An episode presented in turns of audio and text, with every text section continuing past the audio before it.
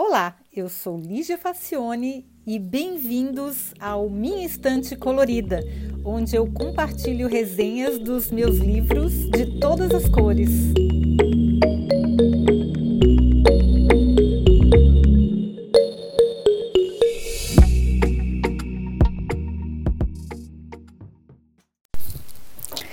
Olá, hoje a gente vai falar um pouquinho sobre um livro que se chama Hologramática, de Tom Hillenbrand, que é um alemão.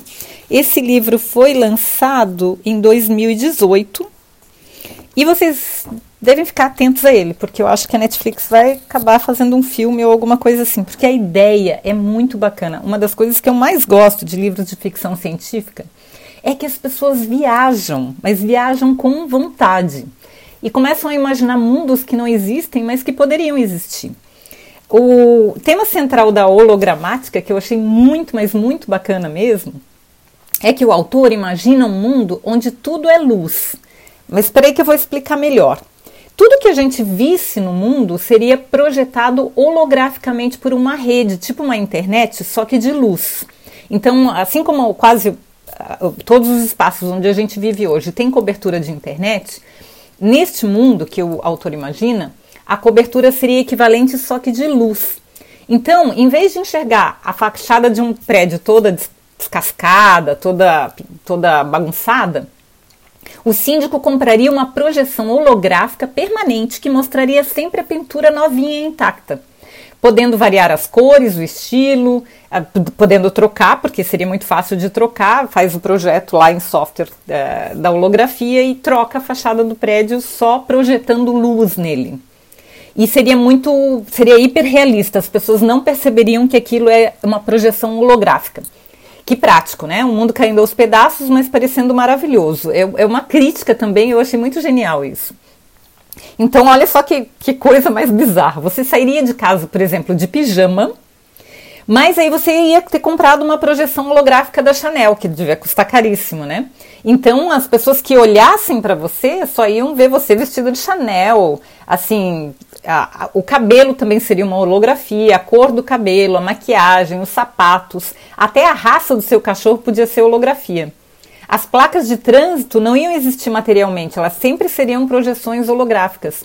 E até os monumentos históricos destruídos por algum incêndio, ou sei lá, alguma coisa assim, ou que estivessem mal conservados, seriam reconstruídos holograficamente. Então é a ideia de uma vida de aparências levada às últimas consequências. Olha só, gente, eu achei muito genial a ideia desse cara. E aí ele projetou todo um sistema de, de holografia que seria assim, ó. Seriam cinco tipos de holografia que seriam regulamentados pelo governo. No nível 1, seriam os componentes de segurança, que só, só seriam acessíveis para o serviço secreto ou para militares. Só eles que enxergariam esses determinados elementos holográficos.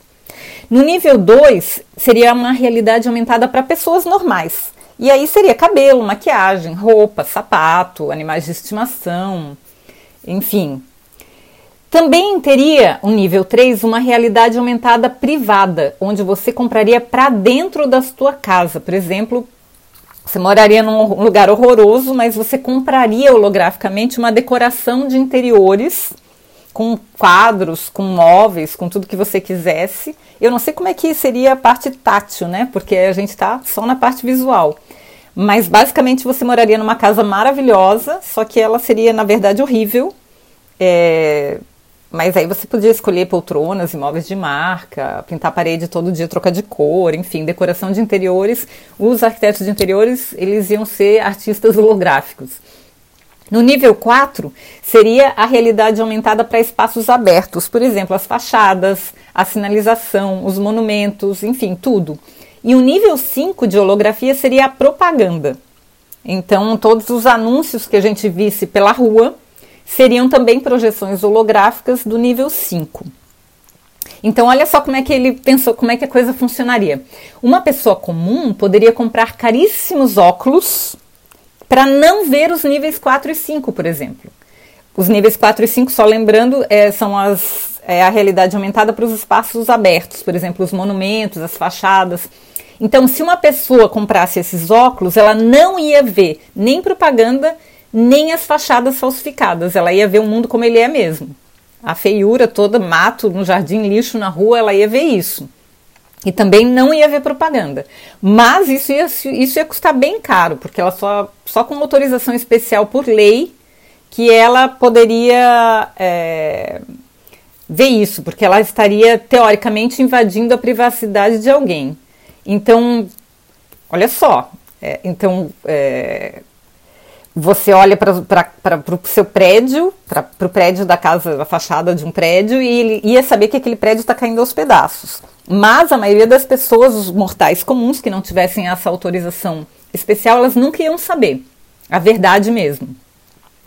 E esse autor, ele imaginou muito, muito nos mínimos detalhes, é muito bacana. Hologramática é, é uma história que se passa em 2088 o protagonista é um homem forte musculoso de verdade, corajoso e solitário, aquele clichê, né? O típico homem corajoso e solitário que é o herói.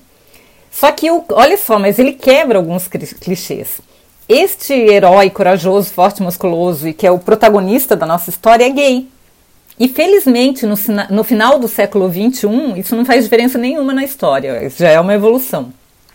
O Galahad Singh é um questor, eu não sei como traduzir isso porque isso é uma palavra inventada pelo autor, que é um detetive particular especializado em encontrar pessoas desaparecidas.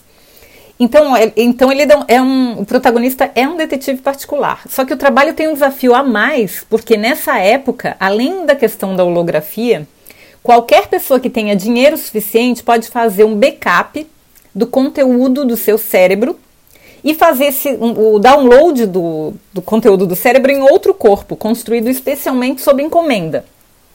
Então, além desse mundo de. É um mundo de aparências mesmo, até as últimas consequências. Então, além da questão da holografia, as pessoas podem trocar de corpo. Aí, olha que complicado para um, um detetive trabalhar com isso, com essa variável, né? Então, esse Galahad, ele circula pela sociedade, ele mora em Londres, então ele conhece ricaços, por exemplo, que têm coleções de corpos que eles usam como quem troca de roupa. Pessoas normais trocam holografia da roupa. Ricaços, milionários, eles trocam de corpo mesmo. Não é só a holografia, é o corpo físico. Então eles podem variar o biotipo, a cor e até o gênero. Eu acho muito legal para questão de empatia, né? Você poder experimentar como seria viver com outro biotipo, com outra cor ou até outro gênero.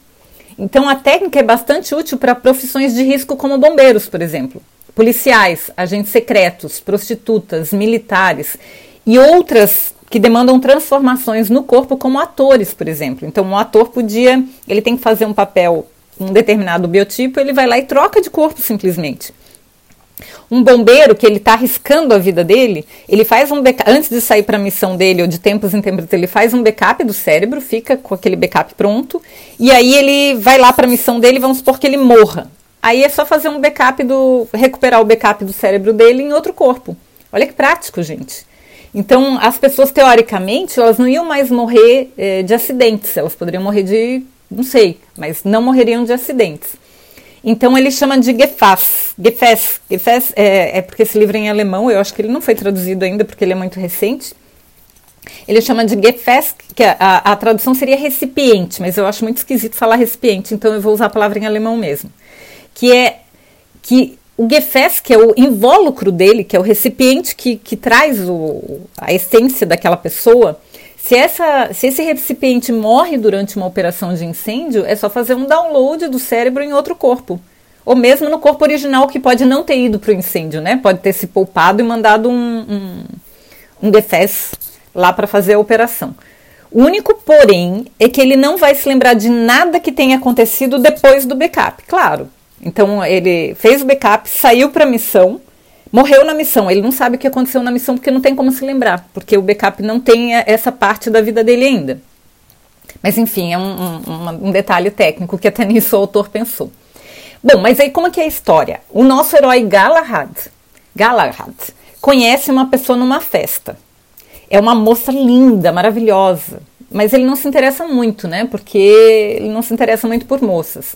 Mas ela é muito rica e ela está usando um Gefes. Então ele não sabe como que ela é na, na real, né? Ele, ela está usando um corpo que é um corpo artificial. E aí ela fica muito interessada nesse no, no, no Galahad e ela decide conquistá-lo. Aí ela troca de corpo por um bonitão, um cara super lindo, que aí sim o Galahad se interessa, e eles começam a ter um caso. Aí o Galahad fica um pouco confuso, porque ele não sabe qual é o gênero original da pessoa, e ele nem sabe, não faz ideia de como é que se parece a pessoa original pela qual ele se apaixonou. Olha que coisa surreal, gente, é muita criatividade. Então, a história toda gira em torno de um caso de desaparecimento, porque o Galahad ele é contratado por uma das pessoas mais ricas do sistema solar, sim, porque já tem habitantes terráqueos morando em colares de asteroides e em outros planetas, mas principalmente colar de asteroides, gente, olha que louco. Uh, por quê? Uh, a filha do dono da, de um dos caras mais ricos, que é um verdadeiro gênio da programação, a filha dele desapareceu sem deixar rastros. E aí esse cara, que é o mais rico do sistema solar, contrata o Galahad, que é um dos melhores detetives que tem, para tentar achar a moça. E aí, o clichê, mais um clichê desmontado. Essa pessoa mais rica da galáxia é uma moça. E é rica. E é programadora. Assim, é uma pessoa que que desenvolve tecnologias. Então não é um velho que a gente logo pensa assim, ah, é um velho de cabelo branco, gordo, rico, daquele bem tradicional, daquele bem bonachão, que é o cara mais rico da galáxia. Não, a pessoa mais rica da galáxia é uma moça e é um gênio da programação. E ela tem uma filha que desapareceu. Bom, o trabalho é dificílimo porque envolve dois projetos paralelos nos quais ela estava trabalhando. Então a moça tava, a moça que sumiu, ela estava fazendo um trabalho particular e estava fazendo um outro trabalho para uma empresa na qual ela era funcionária. E a empresa era especializada, essa da qual ela era funcionária, era especializada em fazer backups para os codits, como são chamados os conteúdos armazenados nos cérebros. E o Galahad, apesar de ter uma profissão arriscada, ele nunca quis fazer um cogit, que é o backup. Porque ele é muito desconfiado. Ele assim, ah, o que, que vão fazer com o backup do meu cérebro? Vão colocar em outros lugares, eu não vou ter controle sobre isso. Então ele nunca fez. E é muito estranho, porque a maioria das pessoas que tem dinheiro, e ele tem, é, escolhe fazer um backup, né? Ele não, ele nunca quis fazer um backup. E aos poucos ele vai investigando e vai descobrindo mais sobre a moça e alguns segredos sobre ela e alguns fatos interessantes sobre sistemas holográficos e de inteligência artificial e ele fica sabendo também de um serviço secreto que ele nem imaginava que existia. Bom, eu não posso é, ficar dando spoiler para dizer como é que acaba a história, né? Porque aí estraga a graça do negócio. Mas a coisa vai ficando cada vez mais complexa e cheia de reviravoltas. Realmente o autor é muito talentoso. Eu gostei muito de viajar no livro. Eu vou procurar até outras obras dele. Tem até às vezes um pouco de ação demais, mas a criatividade dele é uma coisa impressionante. Olha, com certeza daria um ótimo filme ou até uma série. E é principalmente uma série, porque imagina essa ideia original dá para desdobrar em muitas outras, e com aventuras desse detetive. E a história ela se passa em Londres, porque o, esse investigador ele é britânico. E também tem uma parte que se passa em Paris, onde a moça desapareceu. Mas o autor é um alemão de Hamburgo e ele ganhou vários prêmios já. O livro foi lançado, como eu falei, em 2018, né? 2018. E eles, eu não sei quando é que eles vão traduzir, mas gente, é, vocês fiquem atentos porque com certeza vocês ainda vão ouvir falar desse livro e dessa história de hologramática, porque é muito genial. Você lê, eu, sei lá, tipo, você passa uma semana lendo e daí você passa mais uns 10 dias pensando a respeito, como se você estivesse dentro da história. Eu tenho o hábito de me entrar dentro da história e ficar imaginando se eu estou sentada aqui, se isso fosse uma holografia, se uma pessoa pudesse trocar de corpo como quem troca de roupa, enfim. Recomendo muito a leitura, infelizmente só tem em alemão por enquanto, não tem nem em inglês ainda. Mas eu acho que em breve já vai ter, então vocês já vão saber de primeira mão. É, quem não lê alemão vai saber de primeira mão é, o que esperar quando vocês ouvirem a palavra hologramática na mídia. E eu acho que vai ser em breve, porque esse livro é muito bom. A proposta, é, a criatividade, a, a história são realmente muito boas. Eu espero que vocês tenham gostado e a gente se vê semana que vem, tá bom? Tchau!